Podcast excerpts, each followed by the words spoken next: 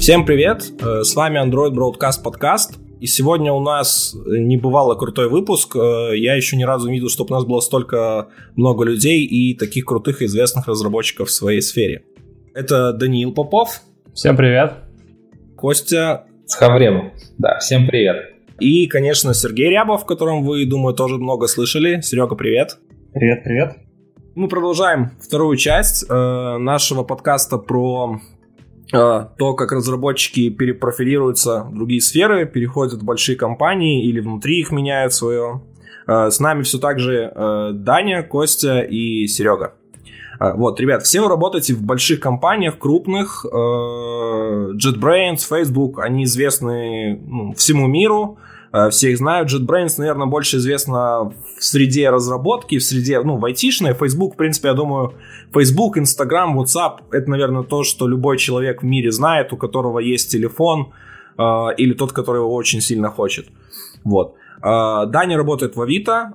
Я думаю, в русскоязычном регионе, в СНГ, эта компания известна всем. Э, я знаю, что там работают очень крутые спецы. Я с ними вот и недавно участвовал в их метапе в Нижнем Новгороде. В принципе, я был вот просто в восторге, честно. Я получил очень большое удовольствие от того, какая команда, какие специалисты. Э, я там пообщался с командой, которая занимается... Э, команда Speed, которая занимается open source, которая вот недавно инфраструктуру, которую используют, выложили для мобильных. Вот, и на самом деле очень был позитивный опыт, вот. А, и мне э, хотелось бы с вами поговорить на какую тему. А, я начинал свою разработку в 2011 году. Я начинал ее в своем родном э, городе в Гродно, в Беларуси. Это не такой большой город, там, наверное, на то время было 3-4 айтишных компании аутсорсных, такой классический аутсорс. Один телефон на всех. Не, ну не настолько. То есть, ну я имею в виду, что это был такой классический аутсорс в том понятии, что э, сделал проект, отдал как бы и все, там дальше не наша забота. То есть, в принципе, таких аутсорсов много, чтобы, потому что заработать можно, а типа не всегда заботиться о качестве. Вот. Но эта компания дала мне очень много, и я ей очень благодарен. Извини, я просто не могу промолчать. Ты говоришь, классический э, аутсорс это как какое-то нарицательное ругательство уже, то есть типа... Новый день в аутсорс. Компании, которые делают плохо, долго и дорого. Возможно, я говорю со своим белорусским э, менталитетом, потому что у нас есть парк высоких технологий, в которые многие компании вступают из-за того, что там сниженное налогообложение. Э, и, ну, не всегда эти компании все туда вступают, скажем, типа, с целью того, чтобы разрабатывать продукты, которые покорят весь рынок и прочим. То есть, ну, не всем таким быть. Э, поэтому есть другого компании сорта. Вот. Это нормально, я считаю, что это правильно. Эти компании дают возможность появляться новым кадрам, прочим, я думаю, у вас первые компании, наверное, тоже были что-то, скажем, не самые компании, которые там покоряют миллионы э, и прочим, и все через такое проходили, это нормально, вот. И мне потом, э, вот как, спустя полтора года э, работы в этой компании, у меня появилась возможность уникальная э, попробоваться в Яндекс. Э, ну, компанию Яндекс, я уверен, что представляется не нужно слушателям подкаста, ее все знают, э, знают про технологии, которые она делает. А, и, в принципе, это компания, которая продуктовая. На тот момент это для меня было, скажем так, вот как бы Яндекс. Это было что-то что такое недостижимое. Вот, наверное, может, как Серега рассказывал про Facebook, что-то такое крутое, большое, что-то такое вот, как туда попасть вообще и прочим. Для меня это было вот, да, тоже, наверное, таким чем-то магическим. Но одновременно со всем этим э, я испытывал невероятный страх. Э, невероятный страх, потому что это стандартная штука. Блин, да я нифига не знаю. Uh, я не знаю, как туда вот вообще... Вы что, я, я там ничего толком не писал хорошего, мне не с чем попасть. Там, скорее всего, меня завалят, будет стыдно и прочим. То есть потом вообще никуда ничего не возьмут, и все будет. Uh, и вот такие, скажем, самокопательства, я не знаю, моменты самоунижения себя как специалиста, они присутствовали. Я думаю, зачастую у людей есть такие же страхи, потому что все-таки, когда у компании есть скажем, высокая планка э, уважения каком-то в плане продуктов, и технического, прочим, э, то разработчики просто боятся, что когда они придут на собеседование, им скажут, Фи, ну ты что, чувак, ты там не умеешь не умеешь там, не знаю, построить алгоритмы там по сортировке бинарных деревьев, господи, да ты что, типа. Хотя ты этой задачей никогда в этой компании, скорее всего, не займешься, как нам рассказывал Даня. Но вариант такой, что тебя это будут спрашивать, он есть, вот. И мне хотелось бы, чтобы именно вы рассказали, э, вот каким образом, э, скажем, и вы решили сами, как вот проходит собеседование, немножко, может, развеяли эту тайну, э, вот каким образом попасть в вашу компанию. Давайте будем начинать немножко в другом порядке. Давайте Серега расскажет с Фейсбука, потому что это то, что, наверное, за пределами э, России, то, что, наверное, самое такое страшное, потому что это еще нужно говорить на английском, это нужно еще и в другую страну ехать, э, и решиться на переезд еще нужно. В принципе, такое, наверное, самое-самое самое страшное из всех будет компания для разработчика, который вот решил податься туда. Особенно, как вы собираетесь набирать людей, это сейчас как никогда актуально развеять страхи. В принципе, собеседование в Facebook, оно, наверное, похоже очень на собеседование в Google или, может быть, в Amazon, в Microsoft, в компании, которые а, на Западе нанимают, а, особенно в долине компании, примерно все выглядит следующим образом. То есть сначала либо вы находите вакансию, откликаетесь на нее, либо вас находят, пишут вам, потом вы договариваетесь о первом собеседовании, это онлайн-скрининг. То есть первое скрин-собеседование, где вы решаете какие-то задачки, одну или две, я уж точно не помню. В целом, это задача этого собеседования понять, э, что у вас есть достаточные шансы пройти очное собеседование. А если вы проходите этот скрининг, э, это, наверное, на 40-45 минут, мне кажется, созвон, где спрашивают вас что да как, почему, и дают несколько задачек. А, возможно, вопросы еще какие-то будут по теме специализированные, например, по Android. Вот если я был Android, э, как Android собеседовался, по-моему, меня спрашивали что-то по Android. Потом, дальше, если все хорошо, назначается уже непосредственно очное онсайт собеседование.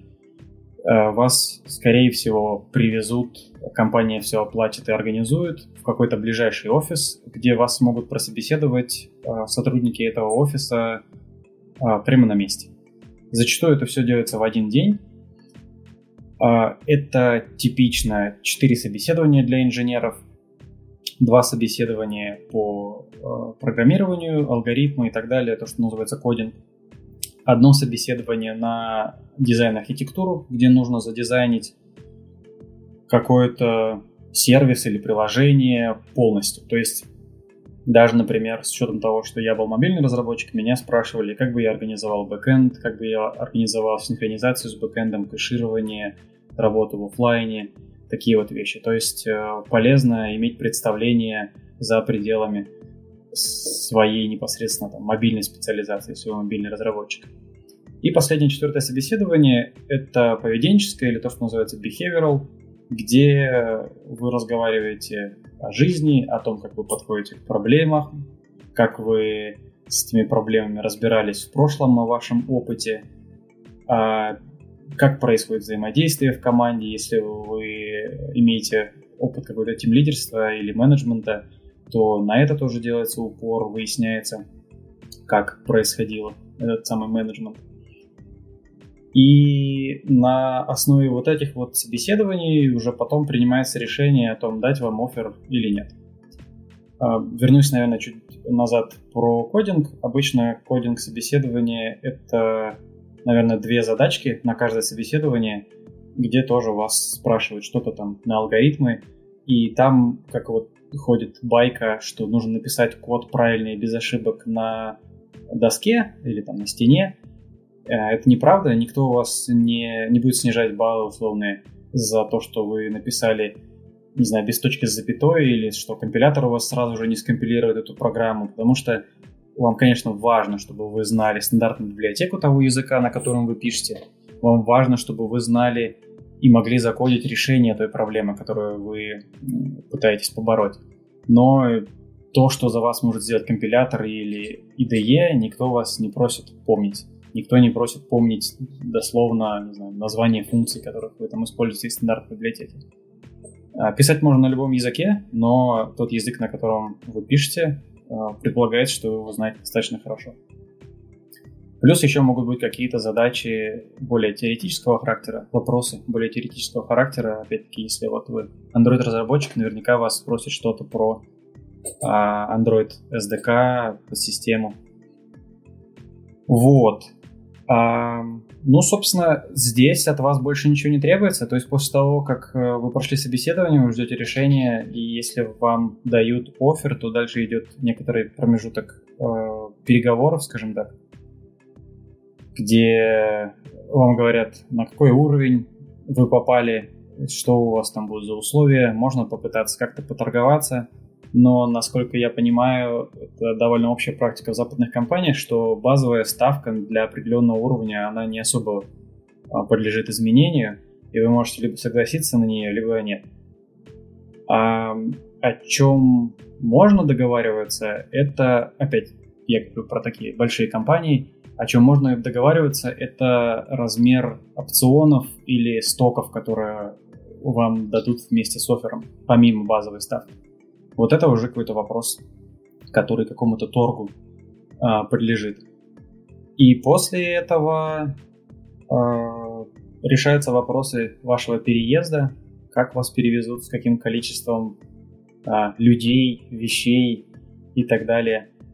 И вот опять-таки в э, случае Фейсбука вы попадаете не сразу в какую-то команду, а приезжаете в ваш новый офис, вы попадаете в bootcamp, где вам предстоит провести от месяца до двух, знакомясь с тулами, подходами к разработке, а, какими-то внутренними фреймворками.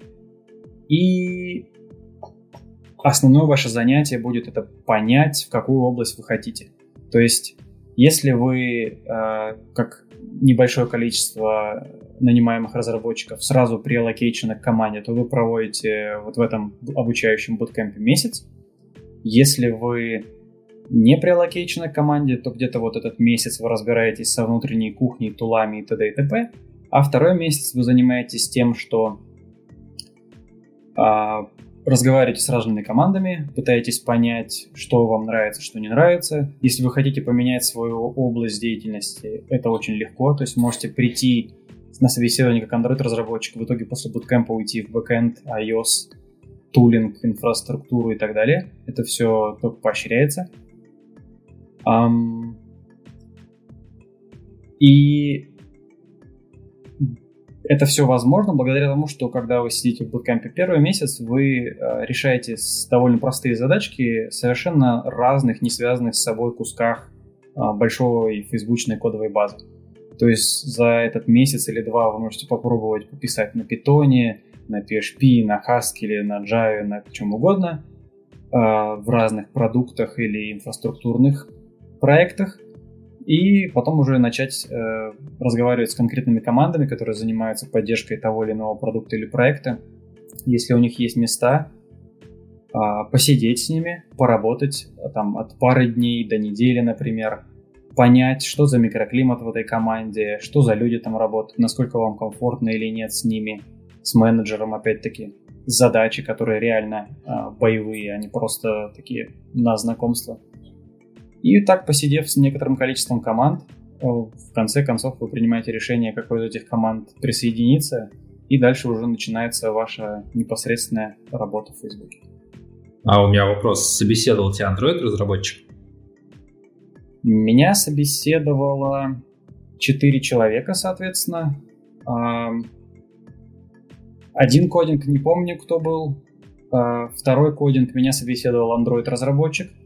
А мы с ним после того, как я пришел, хорошо познакомились, сдружились и очень близко общаемся теперь. А дизайн-интервью у меня проводил engineering manager, и behavior интервью у меня проводил тоже engineering manager.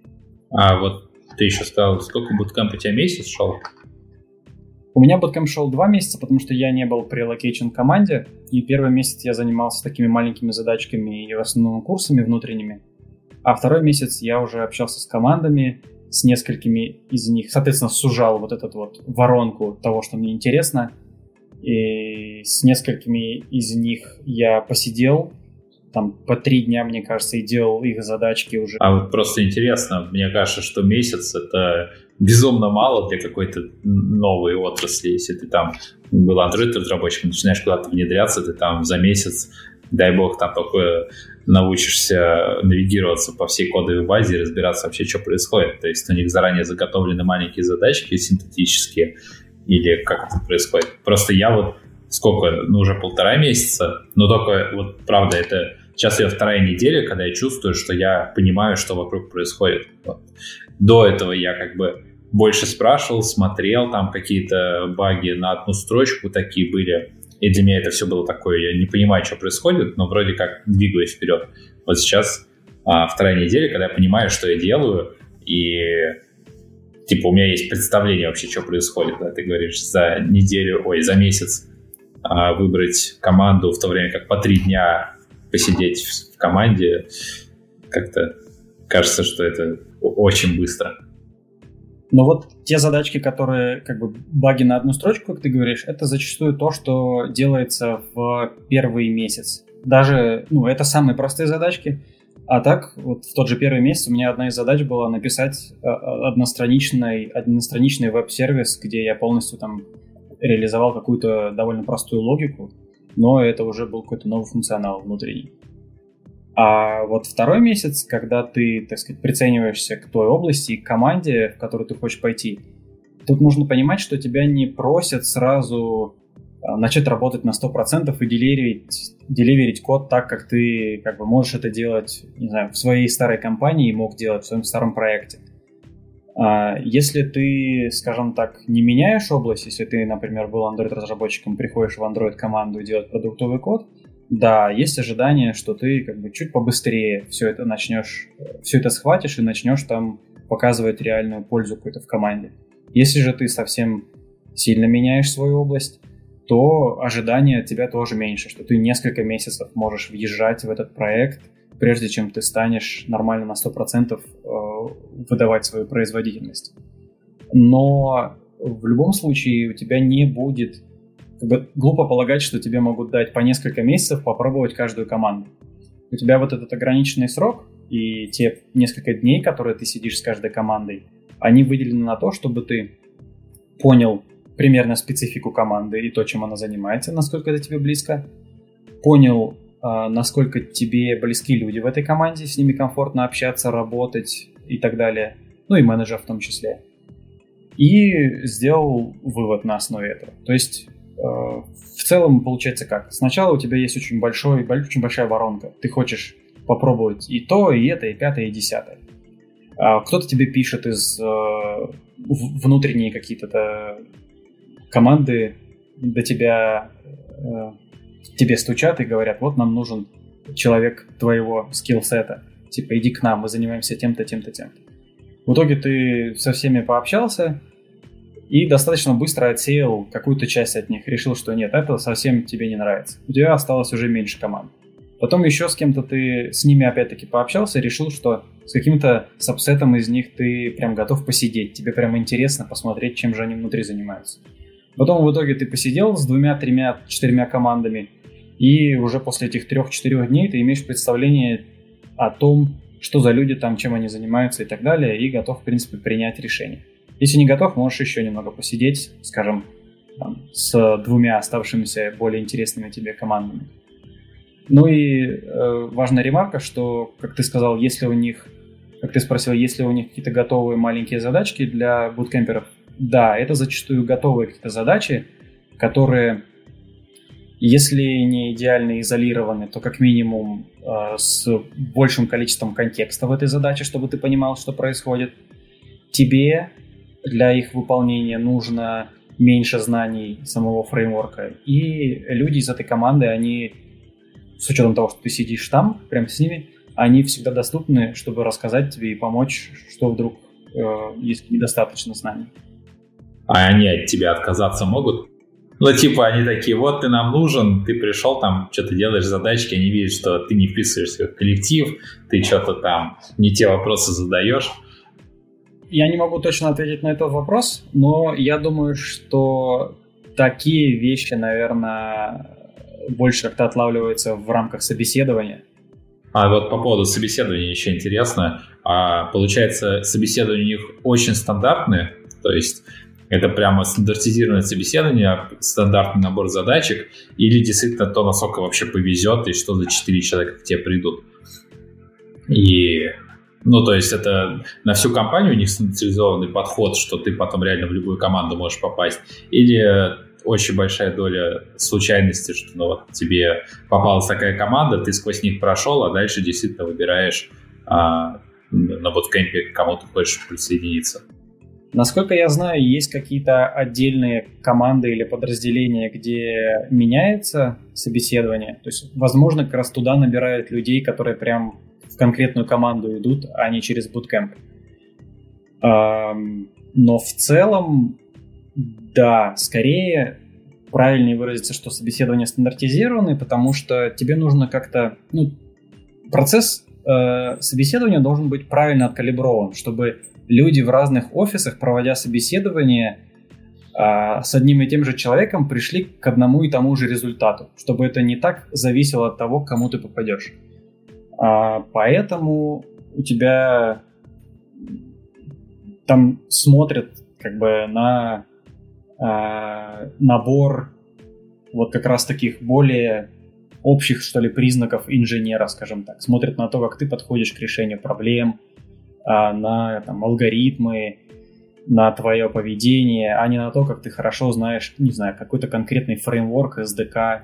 То есть, если опять говорить о каких-то небольших компаниях, то там очень важно, чтобы ты пришел и сразу начал а, клепать код, чтобы ты пришел, разобрался быстро в кодовой базе, потому что зачастую она небольшая, и с учетом того, что ты знаешь там условный RX, Dagger и так далее, ты сразу с тем же самым скиллсетом своим начал работать. Здесь подход другой, потому что очень много всего нового, и тебе как бы придется с этим разбираться, как ни крути. Поэтому смотрят, чтобы человек был легко обучаемый и мог решать проблемы. Это важно, это важнее. Э, Серега, у меня есть несколько вопросов. Э, смотри, а на какой уровень попал ты, когда пришел в Facebook? То есть я знаю, у них там есть градация внутренняя, то есть, ну, наверное, как в любой большой компании. Вот на какой уровень был определен ты? Я, к сожалению, не могу об этом говорить. А, это нельзя говорить. Mm-hmm. Хорошо, ладно. А мне просто интересно, вот ты говоришь, что зарплату, то есть тебе дают, которая устанавливается в компании для уровня, и ты по ней торговаться особо не можешь. А, мне интересно, вот насколько этой зарплаты тебе хватает на комфортную жизнь, и, в принципе, к тому уровню жизни, который ты привык ранее. Тут все зависит от того, в какую страну ты приезжаешь. Это тоже немаловажно. В целом... Ну, давай мы говорим вот именно на твоем примере, вот в Лондоне, вот Facebook, офис в Лондоне, э, вот именно на твоем примере, потому что, ну, то есть ты можешь описать только свои эмоции, понятно. Вот именно если взять э, вот то, что ты стал получать, впрочем, я могу сказать, что э, в Лондоне из технологических компаний, из айтишных компаний э, Facebook и Google это верхушка как бы того, что ты можешь получить. То есть в целом тут есть какие-то, наверное, финансовые компании, где ты тоже можешь заниматься софтвер-инжинирингом и получать либо столько же, либо, может быть, даже больше – но надо понимать, что там задачи будут гораздо менее интересные. К этому надо быть готовым. И в шлепках ходить нельзя. В шлепках ходить совершенно точно нельзя будет, да. Потому что, ну, в Лондоне с этим, наверное, еще хуже ситуация, чем в Москве. Вот. Ты все равно пока не дал точный ответ. Ну вот в плане того, что хватает ли на комфортную жизнь, да, да. на комфортную жизнь вполне хватает. То есть это уже к вопросу не о Фейсбуке скорее, а просто о жизни в Лондоне. В Лондоне, например, я гораздо больше трачу на эм, жилье и на коммунальные услуги, чем я тратил даже в Москве. То есть, если брать процентное отношение по зарплате, то в Лондоне я больше процентов зарплаты трачу на ЖКХ, скажем так, и на коммунал, на, на жилище свое. Но при этом остается достаточно вопрос всегда с, со сменой работы, особенно в другой стране, это чтобы вот именно уровень зарплаты. То есть ты не понимаешь, то есть, ну, ты, да, ты можешь почитать, понять, какие расходы и прочим, но именно вот э, сформировать полноценное представление о том, у тебя спросят, какую зарплату ты хочешь. А, и ответить на такой вопрос довольно сложно. С какой-то стороны, может, если тебе дают стандартную ставку, это даже проще такой, хух, ну хоть не придется, типа, ничего выдумывать и не придется, типа, все это делать. Да, а, здесь и... вот именно так. Тебя не спросят, да. сколько ты хочешь, это точно. А тут вопрос такой, да, типа, а на что ты готов согласиться, когда в другую страну, типа, тебе говорят, что тебя берет Facebook, и ты такой, да я на все что угодно согласен, только возьмите меня. Справедливо. Не, не всегда, например, вот у меня есть э, семья, жена, дочка, и я, например, то есть, ну, не, как минимум не согласился бы переезжать на условия хуже, чем здесь, потому что Uh, у меня, ну, жена вряд ли сможет куда-то устроиться, у меня, то есть, uh, дочке нужна там медицина, то есть, прочим, особенно сейчас, то есть, на раннем этапе. И есть такие факторы, которые меня влияют и которые мне просто, например, даже uh, переезд будет в минус уйдет. Но, конечно, да, есть такие, скажем, лично для себя я знаю несколько таких вариантов для работы, которые, если бы мне предложили, Э, я не знаю, я бы убрал всю квартиру, я бы тут сделал все, чтобы уговорить жену, чтобы мы переехали в эту страну, потому что эта работа, наверное, та, которая позволит перейти мне на новый уровень, или ту, которую я могу получить только именно в этом месте, э, и именно опыт уникальный, который я не смогу получить, наверное, ни, ни в нашей, ну вот в своей стране э, точно, и, возможно, нигде, ни в какой точке земного шара больше не смогу получить, и только в этом месте, в это время, именно сейчас. И да, такие вещи есть, но э, как все равно, то есть на компромиссы ты готов идти, но, скажем, я не готов буду пойти на такой компромисс, что я буду тратить все деньги на медстраховку, на жилье, и там нам нужно будет очень четко считать бюджет на продукты. То есть, конечно, я на такое не готов пойти буду.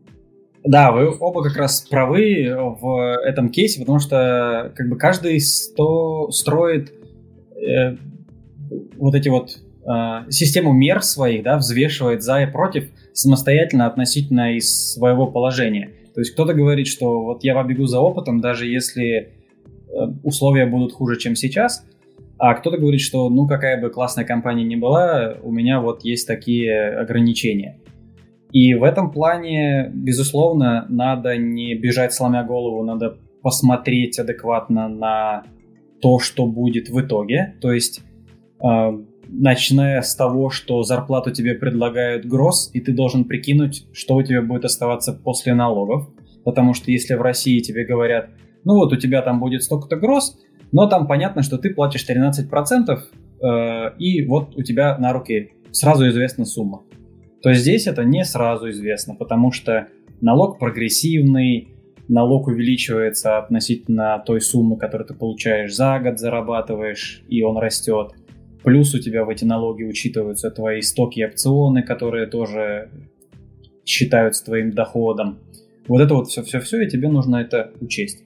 Плюс то, насколько твоя семья здесь может хорошо окопаться, сколько ты будешь тратить примерно на детский сад, на школу, еще на что-то, сможет ли а, супруг или супруга работать и так далее.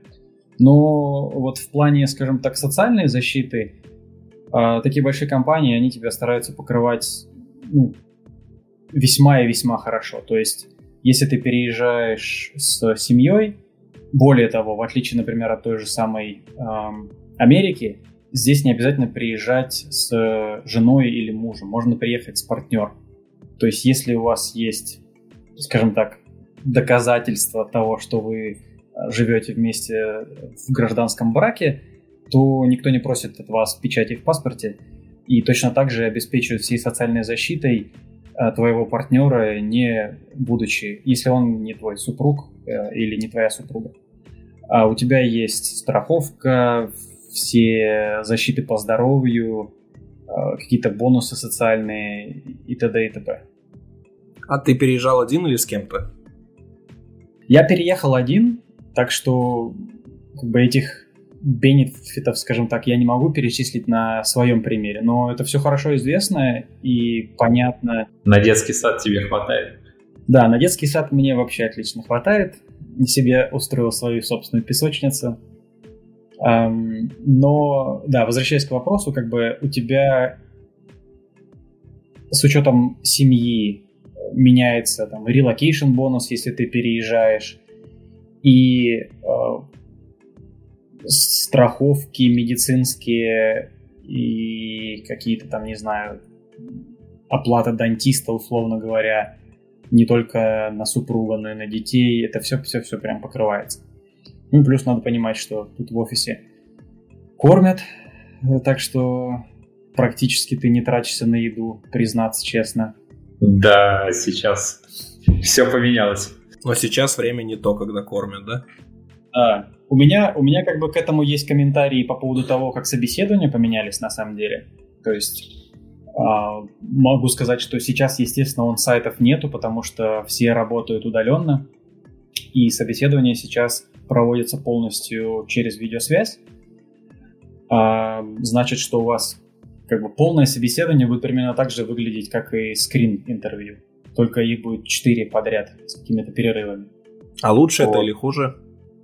А, это зависит от того, как вы себя чувствуете. Кто-то очень некомфортно себя чувствует, когда на него смотрит интервьюер и что-то от него ждет. А кто-то, наоборот, а, ему не, не нравится сидеть дома и говорить с монитором. Тут уже зависит от вас, но в целом отзывы положительные.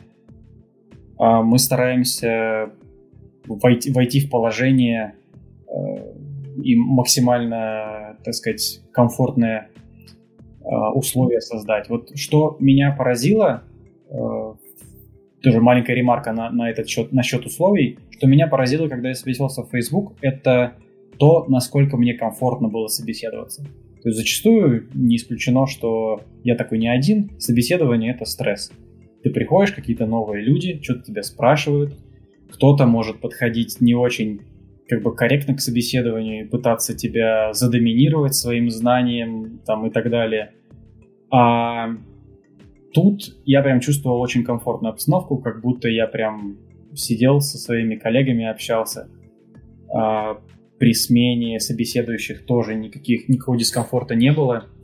И я даже сейчас по видеосвязи, когда собеседования идут, слышу очень много фидбэков на тему того, что эм, очень комфортная атмосфера во время интервью. Ты собеседуешь? Э, я скоро начну, надеюсь. У меня еще есть один маленький вопрос. Э, когда ты шел в Facebook, ты боялся? Не боялся? Не, я вообще не боялся, и я думаю, что это один из тех моментов, который сыграл мне на руку. То есть у меня абсолютно не было цели прям попасть в Facebook, и все, если я не попаду, то я умру.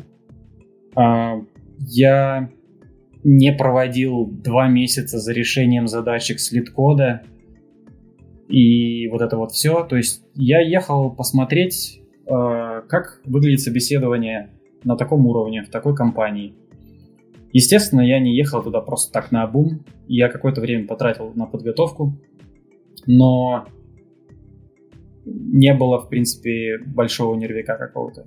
И это мне позволило, плюс вместе с тем, что была комфортная очень обстановка, позволило мне просто как бы порешать, более или менее показать то, как, как я работаю как бы в обычной комфортной обстановке, и этого было более чем достаточно.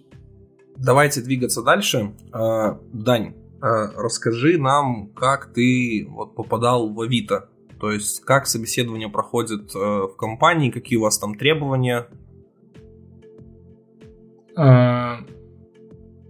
Попробую ответить. Значит, начинается все с скрининг интервью Э, оно обычно полчаса, максимум час. По скайпу созваниваться с кандидатом и э, проводит такой базовый тест на адекватность. То есть э, задают какие-то вопросы общеинженерные иногда, из предметной области, там, если ты Android-разработчик, какие-то базовые Android вопросы. Вот, и когда я еще собеседовался, я решал там полчасика еще задачку, а, какую-то простенькую, вот, в блокнотике, грубо говоря. Вот, после этого, если скрининг успешен, тебя приглашают на 4 этапа интервью. А, значит, у нас есть платформенный этап, ты часто общаешься именно по Android, глубокие твои знания проверяют. А, второй этап это архитектура у нас называется. Тебе предлагают решить какую-то задачку, например, там, спроектировать мессенджер. Вот. И смотрят, как кандидат э, умеет строить решения, как он адаптируется к каким-то новым изменениям. То есть интервьюер может подкидывать ему какие-то там новые требования к мессенджеру, там, типа, вот теперь мы там умеем редактировать сообщения, что там изменится в твоей архитектуре в таком духе. Вот. Третий этап — это э, задачки, вот. Э, при этом это задачки ну, решается на бумажке, прям, прям в буквальном смысле на бумаге, ты пишешь код на любом комфортном тебе языке, но там задачи не... Как это сказать? Эм... Ну, то есть ты решаешь не, не сортировки пишешь, там, и деревья вращаешь, а ты решаешь какую-нибудь такую задачку нестандартную. То есть задача этого этапа просто посмотреть, э, как ты ну, умеешь мыслить. То есть там задача не то, как твой код там точки запятые расставлены верно, как ты мыслишь. Вот. Э, задачки бывают разные. Там, матрицу каким-нибудь хитрым образом вывести в консоль, там, обойти каким-то образом, там, или еще что-то. То есть такие вещи. Э, и четвертый этап, он уже идет общение с твоим потенциальным руководителем, вы просто там договариваетесь по каким-то условиям, смотрите друг на друга. Вот. Э, эти этапы вот, 4 раза по часу можно пройти в один день, можно в 4 разных дня. Вот. У меня, по-моему, было 2 по 2 я проходил. Вот. И еще есть этап, э, он такой опциональный, общение с командой. То есть тебя приглашают по, познакомиться со всей командой, в которой ты потенциально будешь работать. А, и вы просто друг на друга смотрите. То есть, вот, меня спрашивали, там, какую музыку я люблю, там, какие фильмы я люблю. Просто вот познакомиться с людьми, то есть понять, насколько вам комфортно будет работать.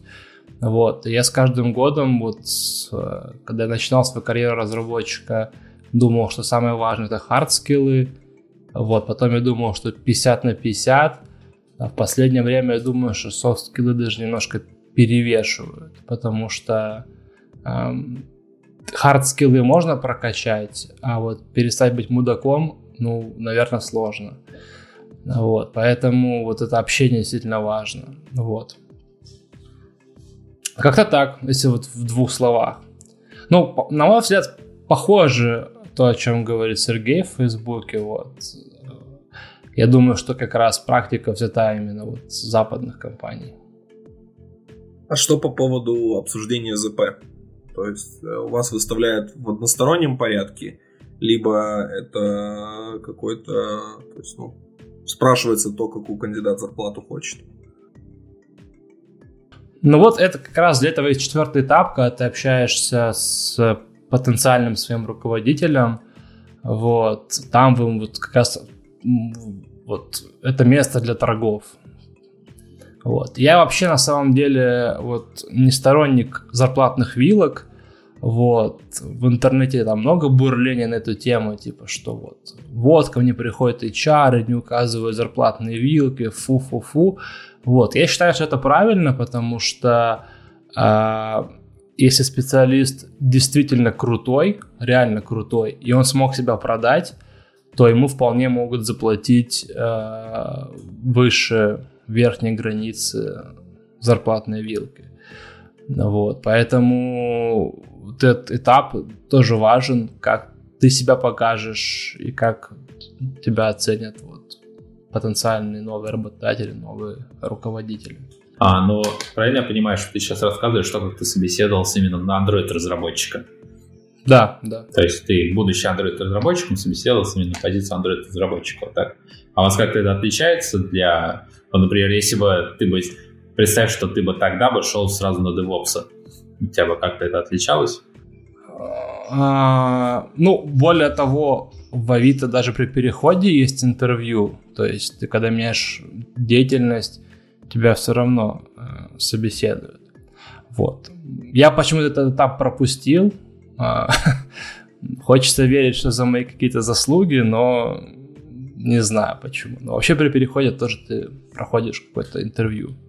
И я не знаю точно, но я почти уверен, что такое интервью примерно везде. В iOS я знаю, что собеседуют точно так же. Более того, вот у меня этап с решением задачки а, принимал iOS-разработчик. Вот, то есть там в целом ну, не принципиально, как ты решаешь задачки. Вот. Я уверен, что на бэкэнд, на фронтенд примерно такие же подходы. Тоже наверняка есть э, платформенные интервью, где щупают твои прям специализированные знания. Есть какие-то общие архитектурные знания, вот, поэтому я думаю, что этап, этапы такие же. Но врать не буду, не знаю. Зав- завтра узнаем, мне самому интересно стало. А боялся ли ты идти на собеседование в Авито? Ну, вот именно как, ну, может, даже не то, чтобы боялся, наверное, может как-то, типа, что все-таки такая, типа, компания довольно известная, э, с большим, ну, с хорошей технологической репутацией и прочим, и вот не было страха, что тоже, опять же, что-то может пойти не так, или что-то ты можешь, например, не знать, что они захотят. Не знаю, важно это или нет, но я сам откликался на вакансию, и тут э, большой респект э, тех пиару Авито, Э, когда решил сменить работу, они первые, о ком я подумал, они первые, кому я закинул свое резюме. То есть тут те, кто этот выпуск слушают, если вы какое-то отношение к техпиару имеете, вот знаете, что он реально работает. Вот. Компания с крутым техпиаром намного проще нанимает сотрудников, чем компания с отсутствующим или плохим техпиаром. Вот. Холиварный вопрос, но мое убеждение такое, после того, как я с Авито посотрудничал. По поводу волнения. Не страх, я бы это волнением назвал. Вот. А у меня выработалась привычка, как не привычка, убеждение еще с университета, что если ты не волнуешься, то ты стопудово зафейлишь. Вот. У меня была такая ситуация с экзаменами, когда я прихожу, типа, да я сейчас тут, короче, блин, затащу. Вот. И тебя, ну, ты просто облажаешься где-нибудь стопудово. Вот. У меня такая штука была по как ирония такая судьбы э, на экзамене по теории вероятностей. Вот, у нас были в лекциях по теории вероятности две или три лекции по масс-статистике. Я подумал, что вероятность того, что мне попадется вопрос по масс-статистике, примерно там 2 16 Ну, там, две лекции из 16. Вот, я плохо подготовился к масс-статистике. Я пришел, и оказалось, что каждый второй вопрос по масс-статистике. Ну, в, в билете два вопроса, и один из них по масс-статистике. Вот. Я мальца облажался на экзамене и понял, что, в общем, увер... с уверенностью такой прям ходить нельзя. Поэтому волнение я считаю нормальным. Э, если так углубиться в биологию, это даже полезно, потому что организм переходит в режим как бы бей, а не, а не беги, и он мобилизируется.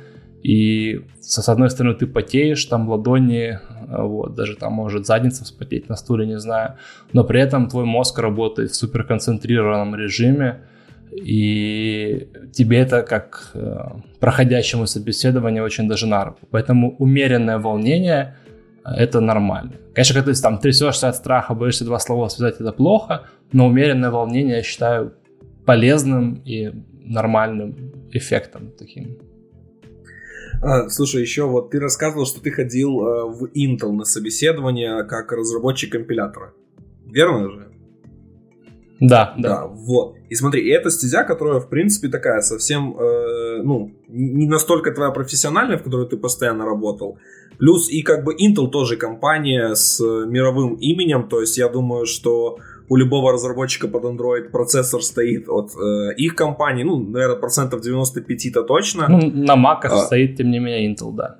Да, то есть, ну и в принципе даже на Windows, потому что с ней меньше проблем, особенно как у нас был это Hax, ну, который только нормально ускорялся и давал эмулятор запускать. А, и, скажем, ну, компания, которая, наверное, прести... ну, даже не наверное, а точно престижно работать все-таки. А вот ты боялся туда вот идти на это собеседование, потому что, скажем, это все-таки, во-первых, и немножко было не, не твоя профессиональная область в плане того, что ты так долго не работал практически в этом, плюс и компания с, скажем, я думаю, с высокой планкой требований, то есть э, на уровне Facebook, э, и вот именно как вот как проходило вот это у тебя собеседование? А, ну, там был всего один этап почему-то, вот, не знаю, может, с тех пор что-то поменялось, но там было достаточно серьезно, то есть там, там знаешь, вот это был, было одно из немногих интервью, где я понимал каждый вопрос, зачем он мне задается. То есть там все вопросы были с целью реально прощупать твои знания. И там действительно были уместные вопросы про поиск в ширину, по поиск глубину и прочее, потому что в компиляторах с этими задачами там практически каждый день в каком-то смысле сталкиваешься.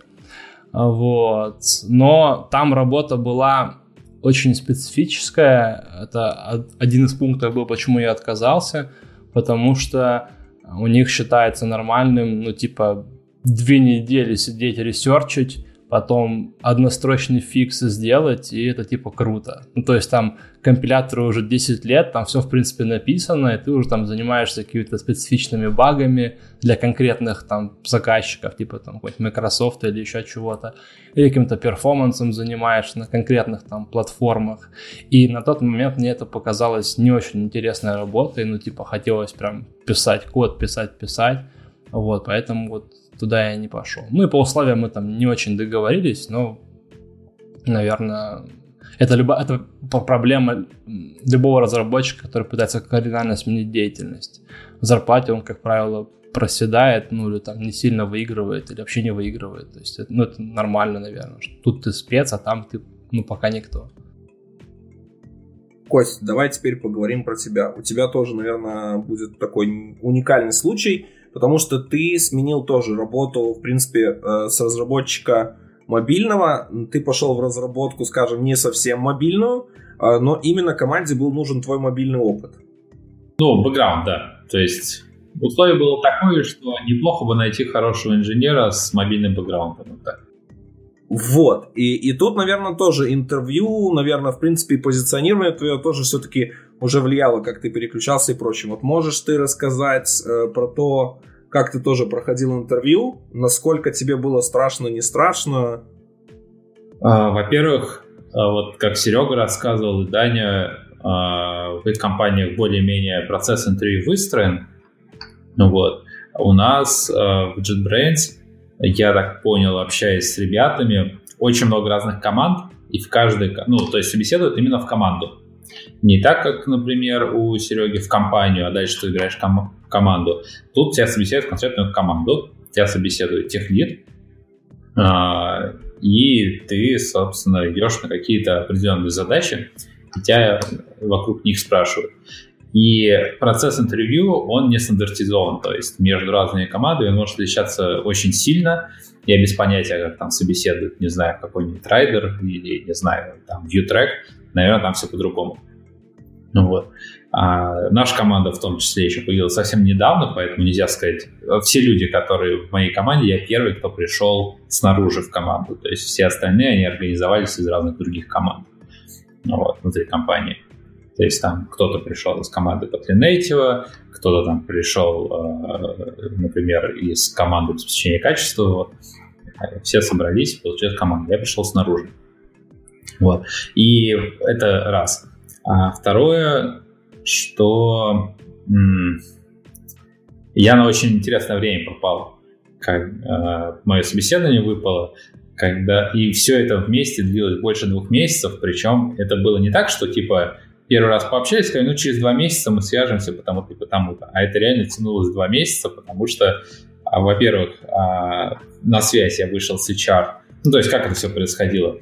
А, я отправил свое резюме, потом через некоторое время мы списались с HR, вот, а, созвонились, еще спустя некоторое немаленькое время, типа там недели или что-то, а я все, а я все это время, я человек, который очень много через себя пропускает, начинаю как бы чувствовать и в том числе и нервничать, и думать, а что я скажу, а я еще не очень понимаю, зачем я это делаю, меня вроде так все устраивало. Не так, то, что я там готовился, что я меняю работу. Да, я знаю, некоторые люди проходят там 5 компаний собеседования, потом спокойненько выбирают или еще что-то. А так это все очень внезапно происходило, и я еще не успевал сориентироваться, что надо, но я четко понимал, что вот реально ЖБ я хочу проработать, это без вопросов. Вот. И это все происходило в ноябре. Когда там был Kotlin Conf в 2019 году, я забыл. В декабре, в начале декабря, да, по-моему. В декабре. Вот, в начале декабря, а я в конце ноября как раз это все подал, а у них там само собой вся Kotlin команда, они занимаются конференцией.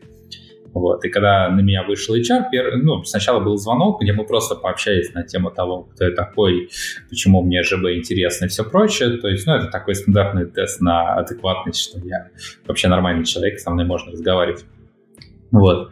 И мы пообщались и обсудили, что да, хорошо бы нам типа встретиться и провести собеседование. Вот. После этого а, оказывается, что все уехали в сам Копенгаген, никого нету, а, надо ждать, когда вернутся. Вот. А я... У меня просто такая история моих переходов с работы на работу. У меня всегда было так, что я где-то работаю, а, вот, потом по каким-то причинам решил перейти. Это единственная компания, я туда перешел, а, пошел пособеседовался, прошел собеседование перешел. У меня никогда не было такого, что там типа несколько компаний, я думаю, куда я больше хочу или еще что-то. У меня всегда из одной в другой переходил. И все. Не было никогда какого-то выбора. Вот, и здесь я уже так начинаю думать, что же делать, как же, и непонятно, когда произойдет собеседование, вроде уже Kotlin Conf прошел, все вернулись, потом я пишу, а, я, а еще такое есть чувство, кажется, что, типа, слишком много писать не надо, а слишком мало писать тоже не надо, типа, что ты забыл, тебя забыли, или ты слишком назойливый, и все это начинает как-то в голове крутиться. В общем, оказывается, что ребята вернулись, теперь начинают планировать следующий релиз, а, тоже сейчас пока не до собеседования. В конце концов, мы договариваемся на собеседование. А, я прихожу, меня собеседует, собственно, HR и тем лид, который в команде у нас Дима. Вот. И первое собеседование, оно было такое общее на то, чем я занимался, какой у меня опыт. А, и потом начали какие-то вопросы такие задавать.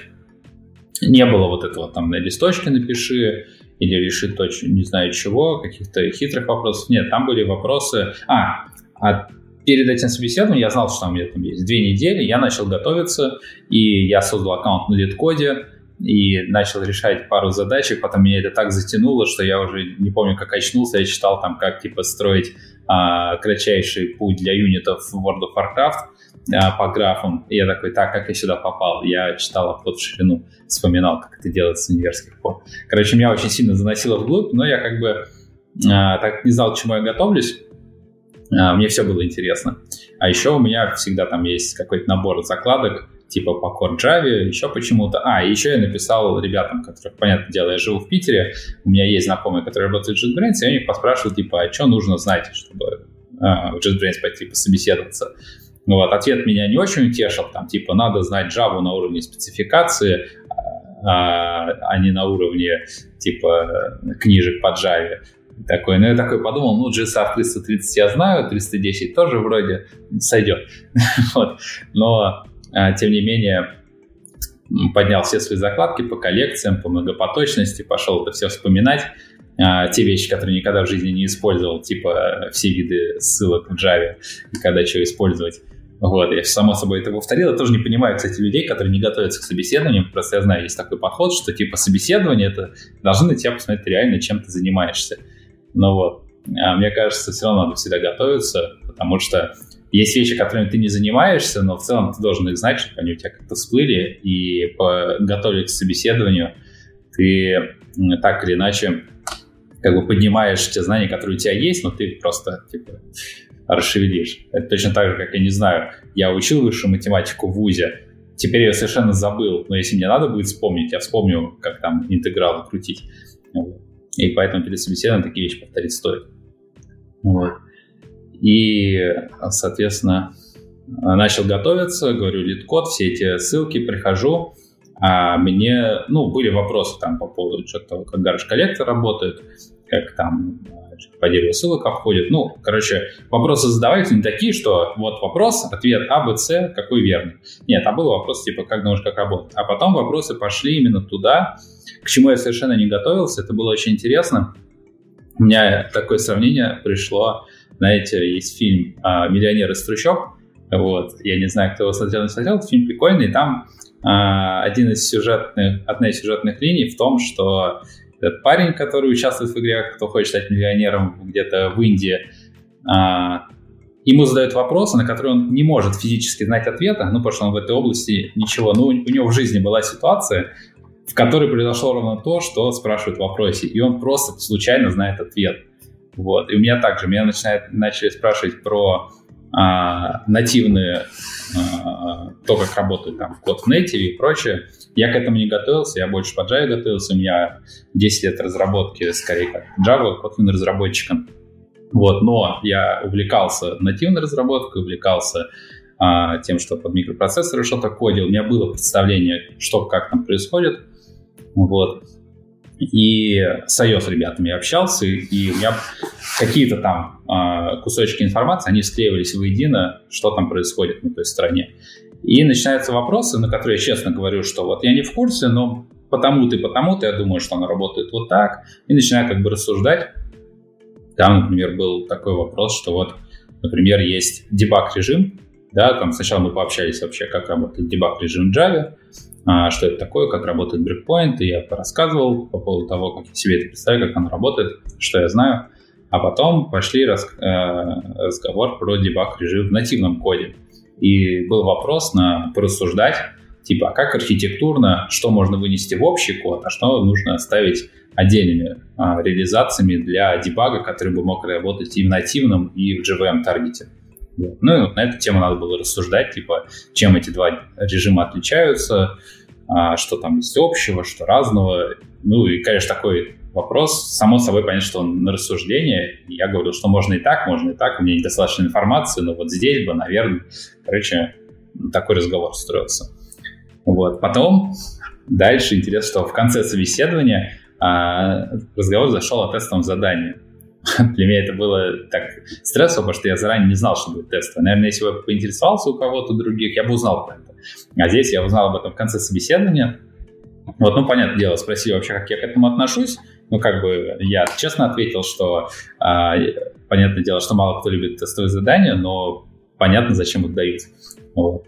И мне дали тестовое задание, и что очень клево, это то, что в open source проектах ты можешь давать тестовое задание прямо вот у тебя публичный а, твой э, репозиторий, вот у тебя публичный трекер, грубо говоря, ну почти так. Э, вот запили задачку, какое-то ограниченное количество времени там было обговорено, что, ну, понятное дело, на честное слово, но что вот больше, чем 24 часа работы над задачей тратить не следует. Потому что от меня ожидалось не то, что я там сделаю продакшн ready решение, а то, что я проверю вообще, как я разбираюсь совершенно незнакомой мне задачей, в незнакомом коде, какие вопросы задаю и прочее. И отправился я домой э, с мыслями о том, что я же вообще не смогу собрать Kotlin из исходников за 24 часа. Вот. И у меня было ощущение, что все провалилось, что тут на меня испалили. Вот. Но ну, просто перед этим, некоторое время назад, ну, еще я не думал даже о том, что пойду в JetBrains, я просто так пробовал это сделать, и у меня что-то пошло не так, я привел систему в такое состояние, что просто код не мог собраться, я не понимал, почему. Вот, я думал, что ну, сейчас повторится вся та же самая история. Хорошо, что это был другой ноут, на котором я стал это повторять второй раз, и, видать, у меня я более подробно читал ритме, как все это сделать, и мне удалось. Вот, и поэтому я, собственно, а, сделал тестовое задание, вопросов задавал много, мы там создали чат с командой. На самом деле, куда я мог задавать любые вопросы, чтобы было видно, что я не пошел какую-то не в ту в степь. Потому понятное дело, я могу куда угодно свернуть с пути и а, зациклиться где-то не пойми где. Потому что кодовая база большая. Я туда писал все свои мысли, которые у меня возникали. Я решил, я буду писать-то вообще все. Пусть думают обо мне, что хотят, что я слишком много болтаю и прочее, но я буду писать вообще все. И на самом деле это было очень здорово, потому что я писал реально ход всех моих мыслей. И я не знаю, читал его кто-то или нет, но мне это помогло. Я потом узнаю, что будет еще одно техническое собеседование, вот, а, которое будет по тому, что мне удалось узнать, накопать и прочее в моем тестовом вот, и мне помогло, что я все записывал, я смог воспроизводить свои мысли не по памяти. И это тоже, кстати, очень интересно, потому что тестовое задание я делал а, перед Новым годом. А, собеседование, которое нужно было обсудить тестовое задание, там тимлит уходит в отпуск, потом Новый год, каникулы и все прочее, потом проходит столько времени, что я уже вообще забываю, чем я там занимался, какие задачки я там встречал, а тут у меня, пожалуйста, а, в слайке канал, в котором там я писал все свои мысли, я такой взял, загрузил все внутрь. И пошел на второе собеседование, которое уже было техническим, которое было там... Э, опять же, не было сухих теоретических вопросов там на граф или еще на что-то, но оно было все внутри практических вопросов. Потому что мы обсуждали по поводу того, что вот я сделал в тестовом задании, как это можно оптимизировать, а там, само собой, так как есть анализ кода, то это графы, а мы поговорили немножко про графы, про обходы, про кэши, про инвалидацию кэшей. Это все было, но оно шло именно из тестового задания. То есть такая практика мне очень понравилась. Это было первое тестовое задание, которое я прям почувствовал, что оно крутое. У меня одно было тестовое задание в жизни, которое, как потом оказалось, очень многие мои знакомые кто в Питере его проходили для одной компании, и все, все потом за голову хватались вообще, что это было. вот. И были в шоке от того, что там да Вот. Ну и второе, да, тест, э, собеседование было техническим, на нем был мой лид, и был еще лид соседней команды, именно э, из DIA команды. Вот, и они меня собеседовали. Касательно собеседований э, в Kotlin Тиму, наверное. Э, это прикольно, да, там на самом деле у вас есть проблема, потому что я ответа по своей заявке жду еще с июня. Конечно, надежда уже гаснет, но я еще верю, что мне ответят. Э, и на самом деле вообще да. То есть вот письмо было в никуда практически. Это на самом деле печально. Нет, у меня не было никогда письма в никуда. Мне как бы отвечали сразу же. Там просто была штука в том, что я пишу, типа, вот так и так, готов встретиться, мне пишут, типа, окей, только все уехали в Копенгаген. Потом, типа, напиши через недельку. Я пишу через недельку, мне отвечают, типа, все вернулись, но планируют новый релиз. Типа, давай еще через недельку. Через недельку я пишу, мне говорят, типа, да, сейчас вернемся там следом, все, вот тогда.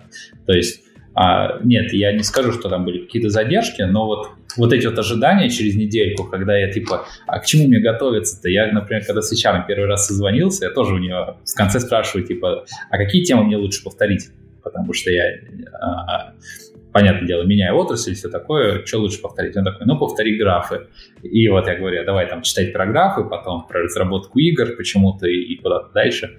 Кстати, еще забавный момент, что так получилось, что когда я писал тестовое задание, то есть после первого собеседования пишу тестовое, там у меня тоже, у меня все это по синусоиде идет, что, о, я все понимаю, у меня все получается, я нифига не понимаю, ничего не получается. Потом опять, ой, вроде как я уцепил и понимаю.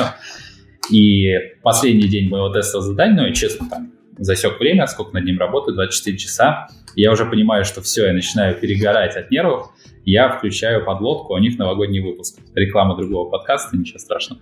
Вот, у них новогодний выпуск с розыгрышем этого самого свеча. И я такой, с одной стороны, пишу код, с другой стороны, участвую в подлодке, выигрываю свич. И этот свич, на самом деле, я, на самом деле, с играми, мы обсуждали, что сейчас а, кто играет в игры, те могут за счет эпидемии дома как следует оторваться, либо отсесть на это дело. У меня с играми никогда не складывалось, что, как не знаю, я мало играю и в целом быстро надоедает. А здесь у меня было такое состояние, что я ждал результатов моего теста, что когда же мне ответят, когда же мне ответят. И если у меня не было свеча, я бы, наверное, там, не знаю, просто ходил без угла в угол по комнате целый месяц. А тут я смог как бы таким образом отвлекаться.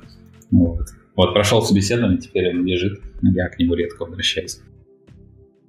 Вопрос такой же, как и ко всем. Было ли страшно, испытывал ли ты какое-то волнение перед этим прочим? Ну, как я сказал, так у меня опыт был такой, что я шел на собеседование, его проходил и попадал в компанию.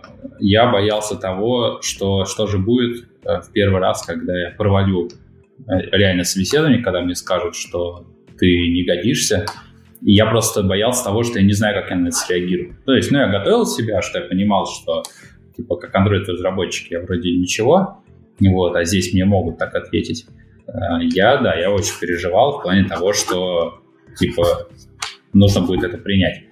Вот. Потому что у меня, на самом деле, только одно собеседование, и то там такое э, серединка на половинку, когда меня не взяли, но не взяли не потому, что не прошел, а потому что там что-то мы не сошлись по условиям.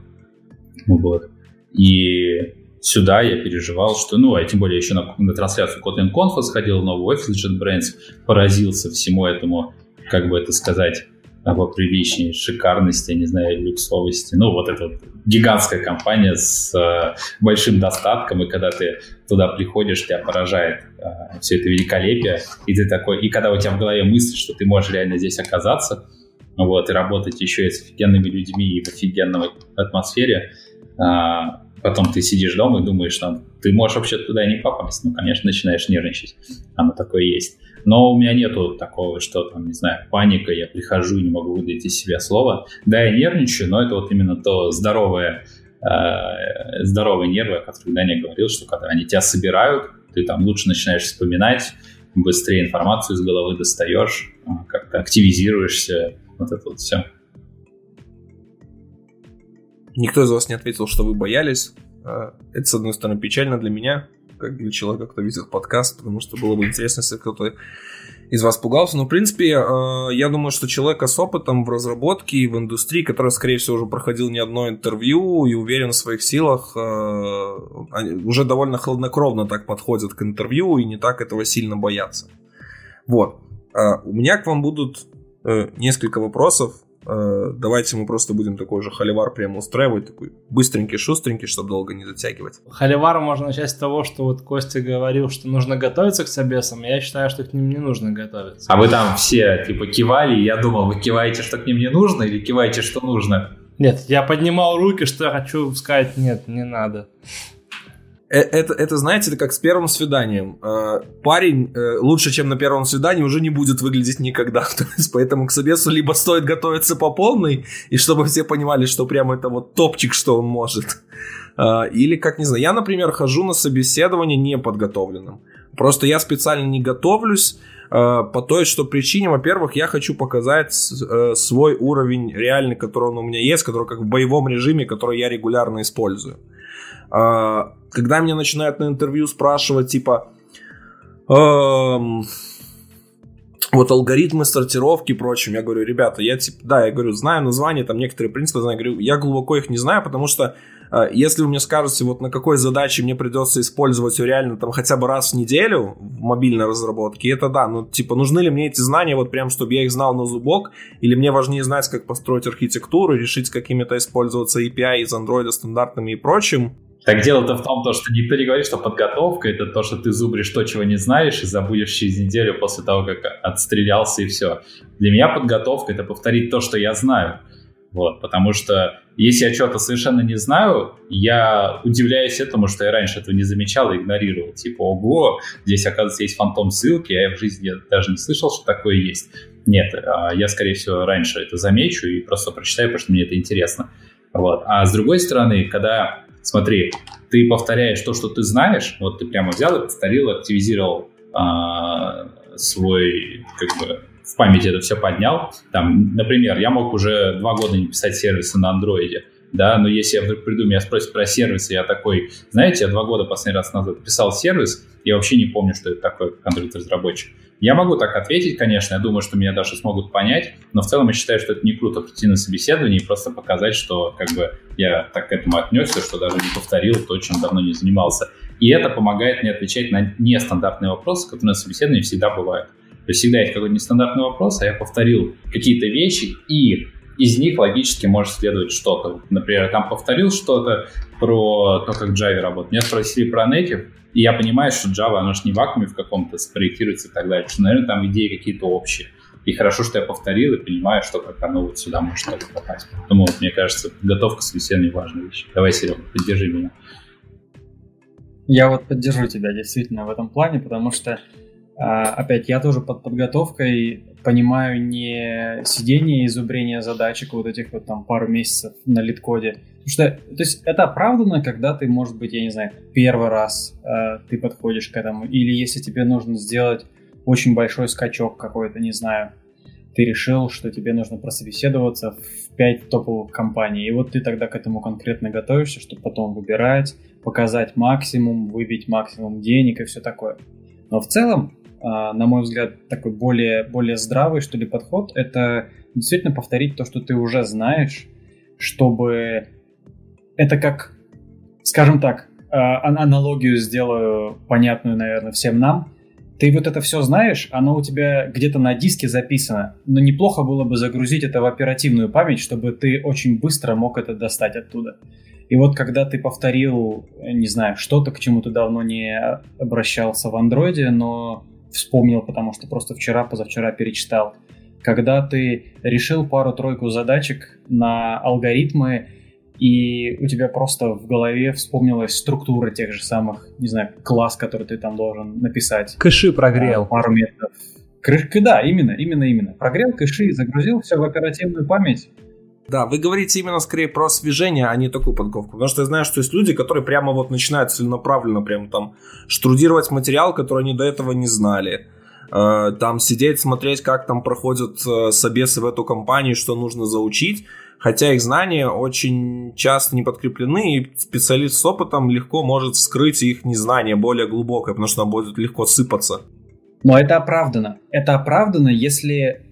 То есть, скажем так, это все плохо при том условии, если ты знаешь, что ты все равно придешь туда, будешь заниматься совершенно не тем, что тебя будут спрашивать на собеседовании, ты готовишься чисто к собеседованию. А вот если ты знаешь, что это какие-то новые э, даст необходимые условия, которые нужны для этой работы, то готовясь к этому собеседованию, ты не просто учишь что-то, что забудется через неделю. Вот как ты сказал, я знаю сортировку, но типа по-любому я не буду у вас писать эту сортировку, например. А это что-то, что тебе позволит выйти на уровень этой компании и дальше эти новые знания применять. То есть ты изучаешь новую какую-то информацию для себя, новую область, а не просто готовишься к собеседованию. Слушай, ну в том, чтобы просто готовиться к собеседованиям, тоже, наверное, нет ничего плохого. У меня был коллега в Мейле, который очень хотел в Яндекс. Он прям, ну, прям, прям горел этим. И он фейлил интервью и все равно хотел туда попасть. И он выписал себе список алгоритмов, которые он, ну, по его мнению, должен выучить. Там красно-черные деревья и еще какая-то муть, которую я даже не слышал никогда в жизни. И он их все отзубрил, отпрограммировал, отточил, прошел собес и счастливо работает уже не в Яндексе, но да, в Яндексе он проработал много.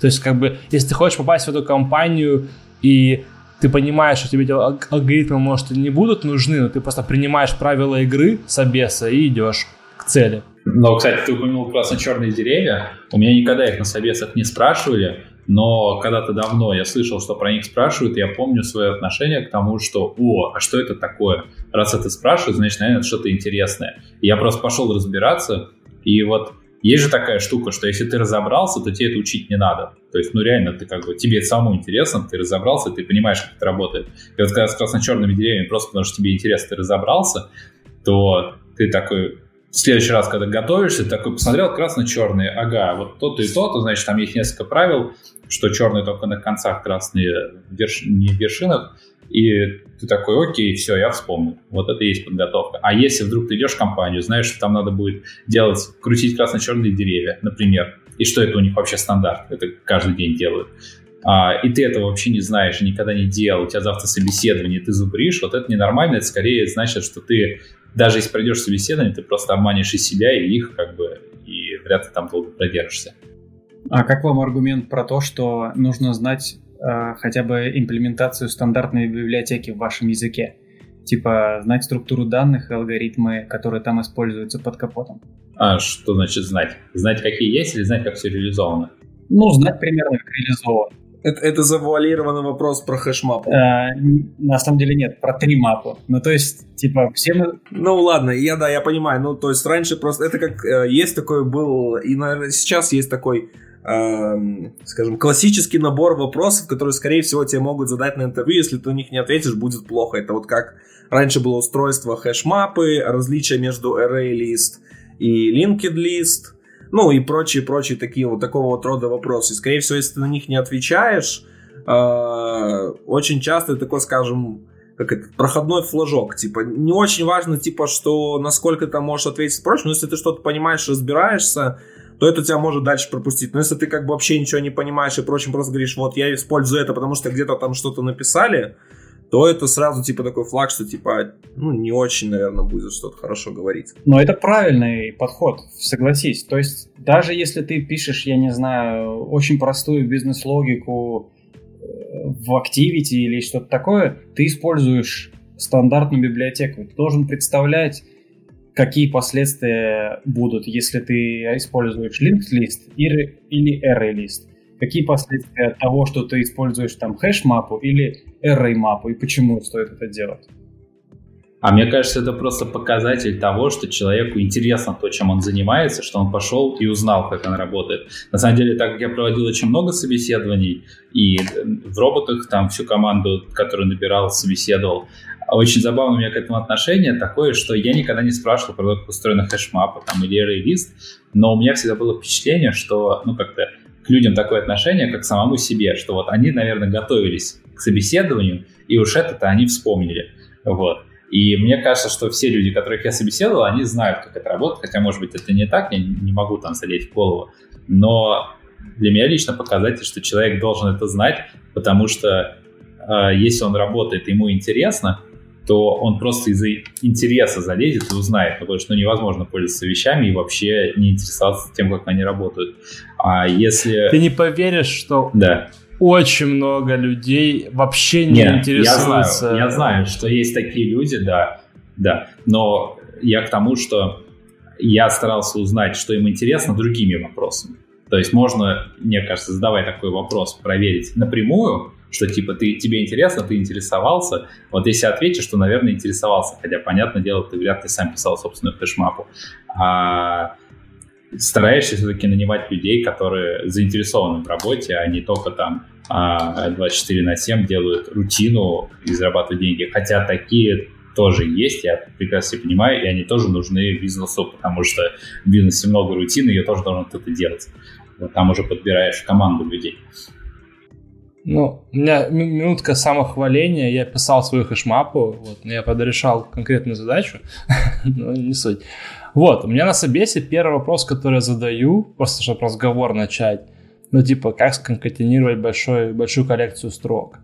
И там 10 из 10 говорят, что, типа, string builder, конечно, вот. А когда ты задаешь вопрос, а почему, и вот там 5 из 10 говорят, типа, что вот там, ну, стройки иммутабельны в Java, бла-бла-бла, э, ты говоришь, окей, а как стримбилдер под капотом устроен? Ну, как бы, ну, чё, в, в чем его прикол? Что, что он дает? Все такие, а, ну, типа, вот, ну, не знаю, я не заглядывал никогда тебя стримбилдер, ну, такая простая штука, что вот, как бы, загляни, да посмотри, 5 минут разобраться. И вот 2 из 10 там реально говорят, типа, ну, там array просто такой, а, ну, окей. А как он увеличивается? А в полтора раза там или в два. А, ну, окей, вот. То есть таких людей, ну, которые любознательны, реально мало, это грустно. Хотя бы тут даже вопрос не всегда знания именно конкретной реализации. Даже если ты не знаешь, я бывает часто спрашиваю, вот, а если бы ты, вот, ну, грубо говоря, столкнулся бы с какой задачей, как бы ты это делал? То есть даже э, может ход мыслей человека, чтобы понять, как он предположил, как это может работать. Впрочем, потому что самый главный совет мой всегда, когда люди проходят интервью, даже если ты не знаешь ответа, не молчать, что-то предполагать э, и пытаться поговорить. То есть, потому что то, как ты мыслишь, э, то, как ты решаешь задачу, с которой ты столкнулся, но вообще не, не знаешь, как ее решить в целом, потому что у тебя не было подобного опыта, э, или она может вообще в принципе нова для, может быть, всей, всей индустрии, в которой ты сейчас находишься. Э, это очень интересно всегда понять, потому что это твое мышление. Вот. У меня есть еще последний вопрос, который тоже хотелось бы услышать ваше мнение. Это, наверное, не вопрос больше, а рекомендации, которые вы могли дать, как перебороть свой страх э, перед походом в какую-то компанию. Особенно, я думаю, у всех у вас было, что вы когда-то начинали, э, и потом, что куда-то хотели перейти там, в какую-то компанию или прочее, у всех был какой-то страх, что может быть что-то я там провалюсь, что-то может быть не то. И вот какие вы советы можете дать, даже, в принципе, может э, людям просто не, таким уверенным, которые, может, имеют хороший опыт, но, например, очень бы пригодились JetBrains, э, хотя люди сами, например, этого боятся. Или в Фейсбуке им бы были бы очень рады вот люди такие, как нужны, но они сами, опять же, себя, себя загоняют в рамки, потому что на них давит... Э, скажем, репутациях, очень высокая репутация компании, они боятся не соответствовать ее стандартам. Да, давай я начну. А, смотри, на твой вопрос можно по-разному ответить, типа рекомендации, а, чтобы я там себе дал прошлому, чтобы я не переживал или что-то такое, но мне кажется, именно с практической точки зрения, вот предположим, что есть какой-нибудь а, абстрактный Вася, который знает, что JetBrains классный, но даже не задумывается, грубо говоря, о том, чтобы туда пойти, потому что ну, я даже не задумывался о том, чтобы туда пойти, потому что я думал, ну, я мобильный разработчик, а JetBrains там другой профиль. То есть нельзя сказать, что я там себя совсем недооценил, я понимал, что как мобильный разработчик я неплох. То есть я умею делать хорошие приложения, но JetBrains просто не мобильных разработчиков ищет. Вот. И если с точки зрения практики подойти, просто избавиться от этого страха. Например, я почему-то вдруг осознал, что хочу пойти туда пособеседоваться, но мне очень страшно подать собеседование, а, подать резюме и пойти на собеседование. Я пошел следующим способом JetBrains, оно участвует очень во многих конференциях. Вот, там люди из компании. Можно подойти, во-первых, и убедиться, что это люди, а не духи, и с ними можно поговорить обычным человеческим языком. Вот. А, понятное дело, что тоже на конференции я пока не стал спикером. Я, честно говоря, не был, наверное, на конференциях, пока не стал спикером, но знаю этот эффект, что вот спикер, он со сцены спустился с небес, вот, к нему подойти, это уже там, подвиг или еще что-то, надо от этого избавляться. Это точно такой же человек, просто а, он рассказал о каком-то своем опыте, и я а, своим ребятам в роботах всегда говорил, что у каждого из вас, вот вы работаете, у каждого из вас каждую неделю появляется что-то, о чем можно рассказать. И, знаете, есть люди, которые там, не знаю, увлекаются формой лыж, предположим. А, ты такой, что, у лыж бывает разная форма, а они тебе начинают рассказывать, что ты прикинь, в каждой стране там, исторически были придуманы лыжи, у каждой лыжи собственная форма. И он так начинает об этом интересно рассказывать, что ты такой слушаешь и думаешь, а не начать ли мне коллекционировать лыжи? Вот. Это к тому, что у каждого человека, который занимается чем-то, что ему интересно, если он об этом начнет рассказывать с точки зрения, что смотри, как было интересно, это будет интересно слушать. Таких людей зовут на конференцию. Так, это я немножко отвлекся. вот. И, короче говоря, а на самом деле это обычные люди, и с ними надо поговорить, и ты поймешь, что компания, она состоит из обычных людей, они решают а, вполне задачи, которые ты можешь себе представить. Вот. И, соответственно, бояться не нужно идти, что это обычная компания с обычными людьми. И, понятное дело, нельзя говорить, что ты точно не провалишь собеседование. Да, ты можешь его провалить. Ты можешь а потом в следующий раз сходить. Вот тогда не рассказал, да, что кто-то в Яндекс ходит, проваливается, потом идет еще раз. Нету такого, что тебя ставят в черный список, что этот неадекват, он к нам третий раз приходит. Нет. Такого списка нет. Наоборот, видно, что человек стремится, там, а тем более, если он растет и к чему-то готовится, это тоже будет плюсом. А, это раз. Во-вторых, JetBrains и э, большие компании типа Facebook и прочее, я знаю, у нас внутри такое происходит, что а, так как мы работаем в open source, это еще такой вход, э, вход для совершенно интровертов. Ты можешь взять и начать контрибьютить этот open source, общаться с поддержкой, писать в тикетах, тебя заметят, с тобой начнут общаться. В результате тебе могут сказать, типа, что ты там где-то далеко работаешь по два часа в день, давай ты к нам на все восемь. Вот. Это тоже путь, я знаю, что так тоже люди попадают в компании, и, и про JetBrains знаю, и про другие компании, типа Facebook и Google такое слышал. Но это такой путь для суровых интровертов, которые прям а, готовы вкалывать в сложный open source, потому что я не представляю, чтобы я в собственное время разобрался бы настолько хорошо в кодовой базе там Kotlin, чтобы туда что-нибудь отправил. Хотя, ну, тут бы меня тоже пугало то же самое, что типа, ой, я отправлю свой патч, до нее все посмотрят, будет пальцем показывать, на стенку распечатают, что, о, вы посмотрите на этот код. Такое, конечно, есть. Вот, да там же, там же такие люди, как Джек Уортон, код отправляет, а я кто такой? Вот, от этого надо избавляться. Вот. Тут, тут можно еще вспомнить такую тему, как токсичная русская IT-комьюнити, которая там типа тебя засмеет и все прочее. Вот. Оно есть, это правда, что токсичность есть и все прочее, и реально там тебя побулить могут за что-то, и отсюда тоже берутся страхи, само собой. Но нужно тоже рисковать. А я хочу рассказать притчу, что а, автора Homebrew не взяли в Google, потому что он не смог дерево развернуть на бумажке. Вот, как бы помните всегда эту историю, что э, человек, который создал инструмент, которым пользуется 90% инженеров в Гугле, не взяли его в Google, потому что он не развернул там что-то на бумажке. Вот, то есть даже такие люди бывают проваливают собеседование, в целом в провале нет ничего плохого, это как бы обратная связь, ну, научиться чему-то новому, то есть не надо бояться, то есть как бы Ничего в провале плохого нет. Вот. Опять же, повторюсь, что нервничать это нормально перед собеседованием, и если вы не нервничаете, значит, что-то пойдет не так. Вот. Ну и третье, что хочу сказать, нужно практиковаться. У меня был одногруппник, который три раза в неделю ходил на разные собесы. Просто по фану. Он не хотел менять работу, просто ходил и собесился. Ему было интересно, что в компаниях, что сейчас в индустрии вообще спрашивают, какие специалисты востребованы. Вот. И это тоже нормальная штука. Если вы даже не планируете менять работу, ну, сходите там раз в месяц на собес, вот, просто посмотрите, что сейчас спрашивают, но это от человека очень зависит. Вот для меня лично всегда было это, ну, я не знаю, это лично моя тема, это как какая-то измена. Вот ты работаешь, у тебя все хорошо, все отношения складываются, ты такой счастливый, а ты куда-то там на сторону сходил. Я понимаю, что это все фигня, но... Нет, погоди. Измена, если ты работаешь в одной компании э, по документам, а пользу приносишь другой, это измена. А тут ты просто... Ну. А тут ты просто сходил на собес, ну, как бы, блин, пофлиртовал, и все, типа, ну в чем проблема-то? Есть компании, которые даже специально своим сотрудникам говорят сходить на собесы э, в другие. То есть именно, чтобы, во-первых, они понимали свой уровень, Uh, плюс, чтобы у них была это как это. И yeah, это так все. Я с этим согласен. И просто к тому, что очень бывают разные майндсеты. И вот у меня такой. Я вот, я не знаю, я уже когда пошел в ЖБ, когда еще не прошел собеседование, но уже был на середине там пути, первый прошел, не знаю, делал тестовое задание, мне уже было тяжело себя немножко ощущать в предыдущей компании, потому что я чувствовал, что вот это вот, я, такое было впечатление моральное, что я уже внутри ЖБ.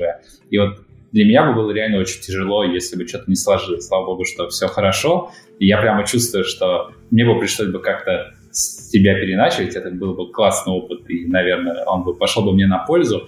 Но вот пока что а, по-другому случилось. Может, это было не тестовое задание, а способ подсадки тебя, чтобы ты не смог отклонить офер?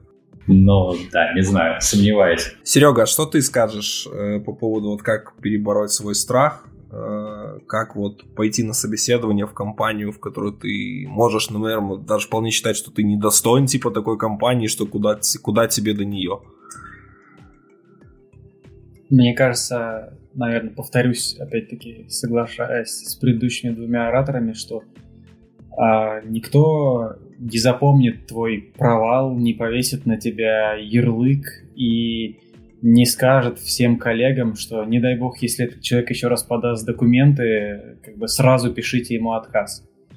И не, не нужно об этом париться. Если в целом вы смотрите как бы на свой скилл и думаете, ну, мне вот нужно там поготовиться месяц, два, может быть, то, ну, как бы в большом масштабе это не очень большой провал. Если даже вы будете... Возможен вариант, что вы будете два месяца готовиться и все равно не пройдете. Почему не пойти сейчас на собеседование, узнать, что там реально спрашивают, какая реально будет обстановка, как вам будет там комфортно или некомфортно. Может, вы пообщаетесь на собеседовании и уже сразу поймете, что с этими людьми вы не хотите работать. А потом, даже если вы провалите его, то через полгода вы можете опять подать заявку и опять прийти на собеседование. Зачастую как бы, компании через полгода опять легко могут вас на вторую, третью попытку принять. И имея вот это вот понимание, что там реально спрашивают и как реально происходит собеседование, на тот же самый второй раз вам будет гораздо более комфортно находиться в этой ситуации. Вы будете приходить уже куда-то в знакомое относительно место. А если вы ну, все-таки действительно нацелились на то, чтобы идти туда, то очень хорошим, хорошей идеей будет встретиться с людьми, которые там работают. Вот как говорит Костя, ну это можно сделать на конференции это можно сделать в разных сообществах разработчиков, на метапах и так далее. В случае с тем же самым JetBrains есть Kotlin Slack, где люди отвечают на вопросы. Там же можно и засветиться, например, без большого э, вклада по времени в именно open source какие-то контрибуции. Там можно в обсуждение вступать, задавать свои вопросы. И вот это общение, оно позволит вам узнать, к чему нужно готовиться, изначально, хотя бы как-то подготовиться в начале. Ну, а потом уже действительно прочувствовать все на своей шкуре. И здесь еще такой момент э, немаловажный, что а, как сказал вот Даня, если вы регулярно этим занимаетесь, то это как не знаю, как прыжки с парашютом. Вы первый раз, когда прыгаете, вам очень страшно. Второй раз, когда прыгаете, вам капец как страшно, потому что вы знаете теперь, что там будет. А если вы сделали несколько раз это, то вы уже понимаете, что ну, ничего страшного не будет. Будет как предыдущий раз, будет как э, там второй, третий, четвертый раз.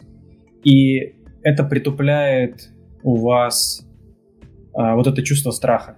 Это просто, ну, я уже ходил на собеседование месяц, месяц назад, это будет примерно так же. Если вы ходите на собеседование раз в год, для вас это большое событие, то тогда каждый раз вы будете очень долго собираться с духом. Ну и если вы сами собеседуете, то собеседование в другой компании – это попытка как-то себя откалибровать, понять, где сейчас индустрия, вынести какие-то полезные практики из этого для своей компании, для своей команды. А, может быть, какие-то а, интересные те же самые вопросы или техники. Ну, то есть сплошная польза, я считаю, от этого. Короче, я еще хочу такую штуку ставить, что надо понимать, что компания тоже заинтересована в поиске людей. Что это не так, что, например, там JetBrains какая-то такая, король сидит на троне, типа, нет, вы ко мне не подходите, а я тут высоко, а вы низко, нет. Точно так же компания, она заинтересована в людях, она заинтересована в разработчиках, им тоже нужны рабочие руки, и туда ищут и собеседуют. И наоборот, компания, например, не хочет, чтобы ее там считали недоступной, куда совершенно не попасть. Вот. И а, не только так, что, что это вы будете туда пытаться кого-то там привлечь внимание, что, эй, я тут есть, заметьте меня. Нет, они вас ищут, и, соответственно, они тоже заинтересованы в том, чтобы вас пособеседовать.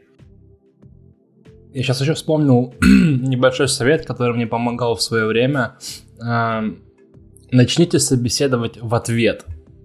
Ну, то есть, эм, собеседование это не односторонний процесс. Вы как интервьюируемый тоже смотрите на интервьюера, какие вопросы он вам задает, нравится ли вам то, что вас спрашивают, адекватно ли это на ваш взгляд. Потому что если вопросы неадекватные, возможно, там не стоит вам работать.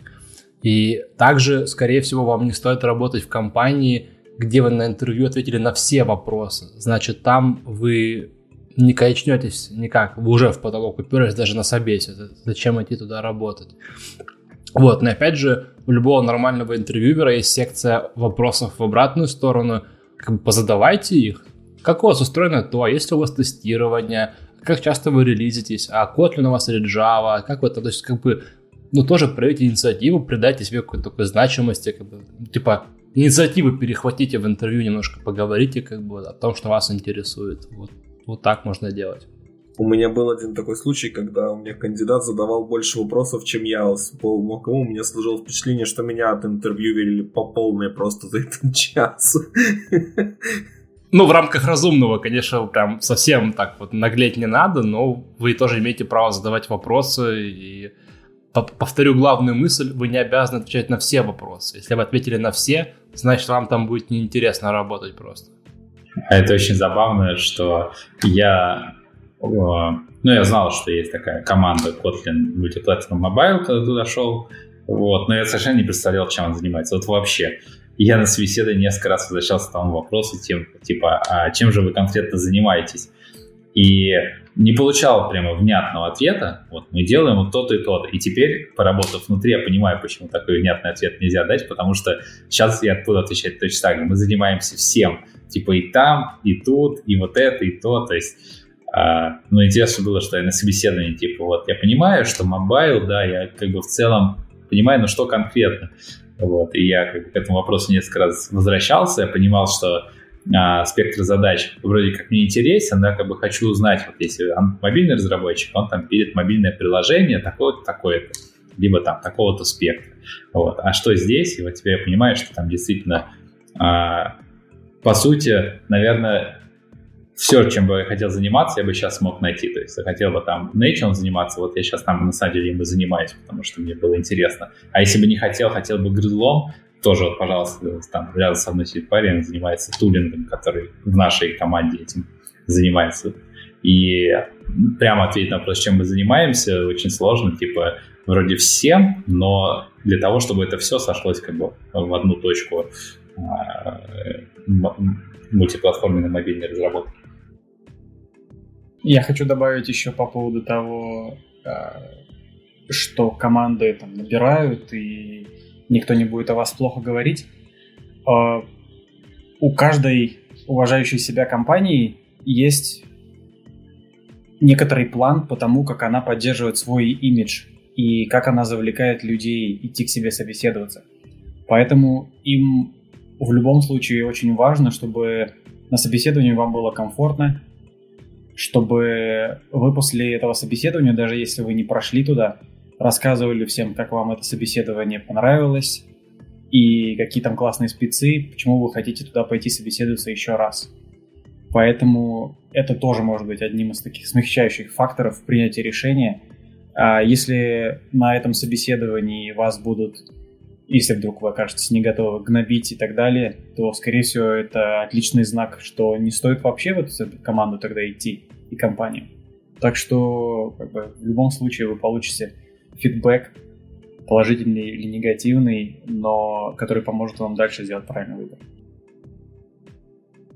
Но от себя я могу добавить, что э, всегда на интервью будьте вежливыми. Потому что даже если вы пройдете интервью успешно, неуспешно, но будете себя вести, скажем, некорректно, плохо, это однозначно скажется на вашей репутации, и вполне возможно, что путь в эту компанию вам будет уже закрыт навсегда.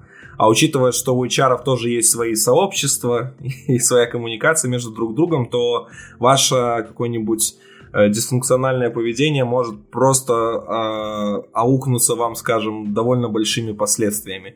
Поэтому всегда будьте вежливы. Э, это, в принципе, нужно вести себя не только на собеседованиях, но и в жизни, потому что, как уже Даня говорил, быть человеком надо, иметь софт-скиллы, как бы, если ты мудак, то мудаком и останешься.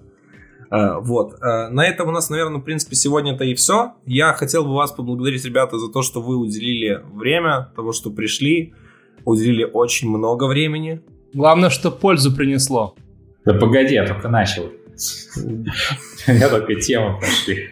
Я сдаюсь. Как это? Андроид-полуночники. Так нормально, сейчас, ночные, есть, есть ночные конференции, будут ночные, эти ночные онлайн-стримы надо делать. У меня еще сборка собирается, погодите. Это еще... А я, кстати, специально отрубил все сборки, вы бы знали, как тут все вентилируется, когда собираешь одновременно идею, Kotlin, Kotlin плагин, все, погнали. Слушай, мы Android-разработчики, мы знаем, что такое, когда собирается проект. Когда вентилируется. Окей, да, так, давайте я закончу наконец-то. А, ребят, всем большое спасибо, что пришли. А, всем слушателям хорошего времени дня. Всем пока-пока. Пока. Пока, ребят. Пока-пока.